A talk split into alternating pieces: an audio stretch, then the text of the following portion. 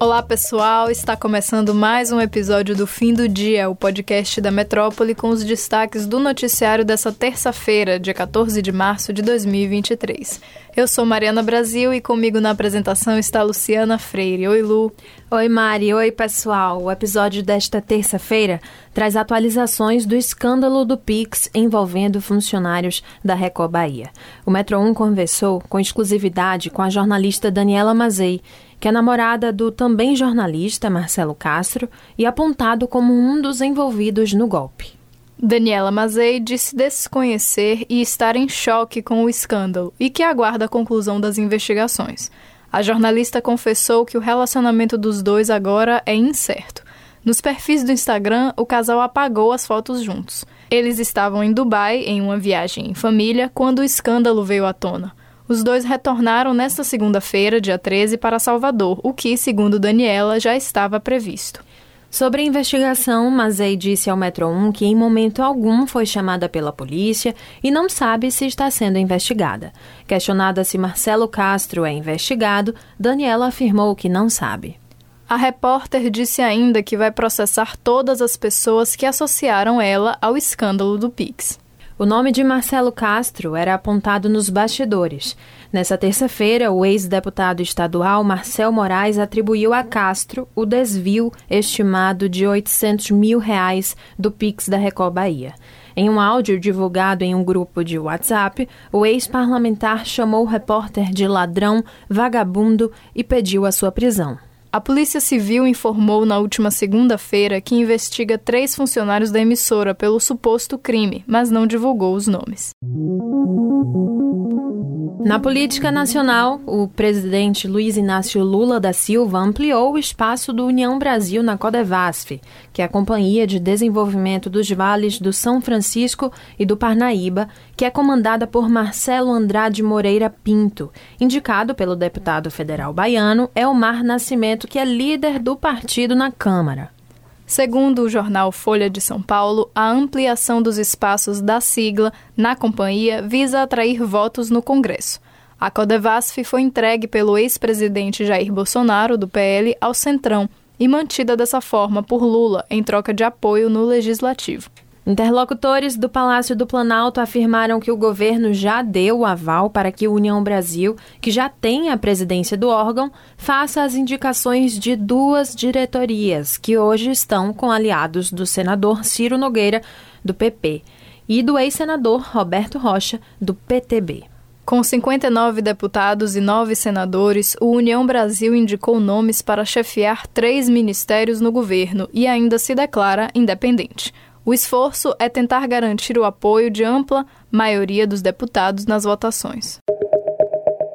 Agora, de olho no que acontece na Rádio Metrópole, com investimento previsto em 300 milhões de reais e 825 metros de extensão, o túnel subterrâneo para acesso exclusivo de pedestres tem gerado questionamentos desde o seu anúncio feito pela Prefeitura de Salvador na última quarta-feira. O antropólogo Roberto Costa Pinho confessou não entender o projeto, que promete conectar o Campo da Pólvora, em Nazaré, ao Taboão, no comércio. Abre aspas. Por que voltarmos à ocupação subterrânea? Vai haver uma nova invasão holandesa em Salvador e as pessoas precisarão se proteger? Fecha aspas. Ironizou ele em entrevista à Rádio Metrópole nesta terça-feira. Ex-secretário para Projetos Especiais de Salvador, Pinho comentou ainda que o investimento poderia ter um outro destino diante das necessidades na capital. Ele disse, aspas, estando o centro histórico tão abandonado, por que 300 milhões de reais para isso?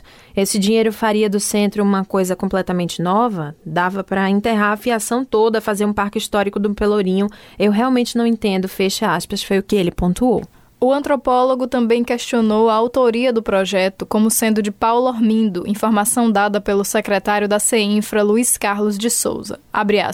Ele é uma pessoa que tem uma sensibilidade tão grande, fecha aspas. Disse, relembrando o trabalho do arquiteto no inventário do patrimônio histórico do Estado, que caracteriza como fenomenal. Costa Pinho ressaltou ainda, durante a entrevista, a questão da segurança pública. Para ele, o subterrâneo de pedestre no Brasil ainda é sinônimo de perigo. Como vão conservar esses túneis? Foi o que ele perguntou. Vai ter um esquema de segurança 24 horas permanente? Questionou Costa Pinho. Nós também queremos saber como é essa ideia do projeto. Você pode conferir a entrevista completa no YouTube do portal Metro 1. O vereador Sandro Fantinel, sem partido, foi indiciado por crime de racismo por conta das falas xenófobas contra baianos durante um comentário sobre o resgate de trabalhadores encontrados em condições análogas à escravidão no Rio Grande do Sul. De acordo com a Polícia Civil, o inquérito foi remetido ao Ministério Público na última segunda-feira, dia 13.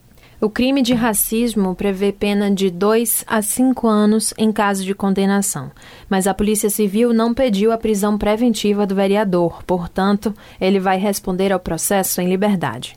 Além da análise de imagens e voz, a polícia ouviu duas testemunhas e o vereador. Durante o depoimento, Fantinel pediu desculpas e afirmou que o discurso foi feito de improviso. Há cinco anos, a vereadora Marielle Franco e o seu motorista, Anderson Pedro Matias Gomes, eram assassinados a tiros na região central do Rio de Janeiro. O caso chega este 14 de março sem o julgamento dos autores do crime, nem mesmo em primeira instância. Não há também conclusões sobre quem seria o seu mandante.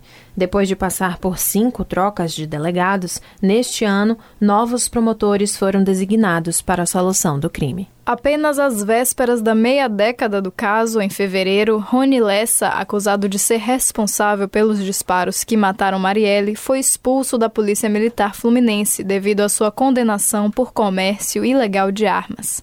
A prisão de Lessa, em 2019, junto à do também ex-PM Elcio de Queiroz, que estaria dirigindo o carro que perseguia as vítimas, marca a primeira fase do inquérito, a única concluída pela Polícia Civil e pelo Ministério Público.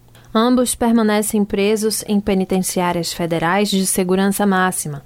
O julgamento do caso pelo Tribunal do Júri ainda não tem data para acontecer, devido a sucessivos recursos apresentados pela defesa para impedir que o crime vá ao júri, o que tem retardado a sessão. Na última terça-feira, promotores conversaram com as famílias das duas vítimas durante uma reunião a portas fechadas na sede do MP. A Polícia Civil segue ouvindo testemunhas fora do estado do Rio de Janeiro. Mesmo com a demora na solução do caso, as provas colhidas revelam evidências e desdobramentos relacionados a outros crimes. É o caso do escândalo das rachadinhas do senador Flávio Bolsonaro, do PL.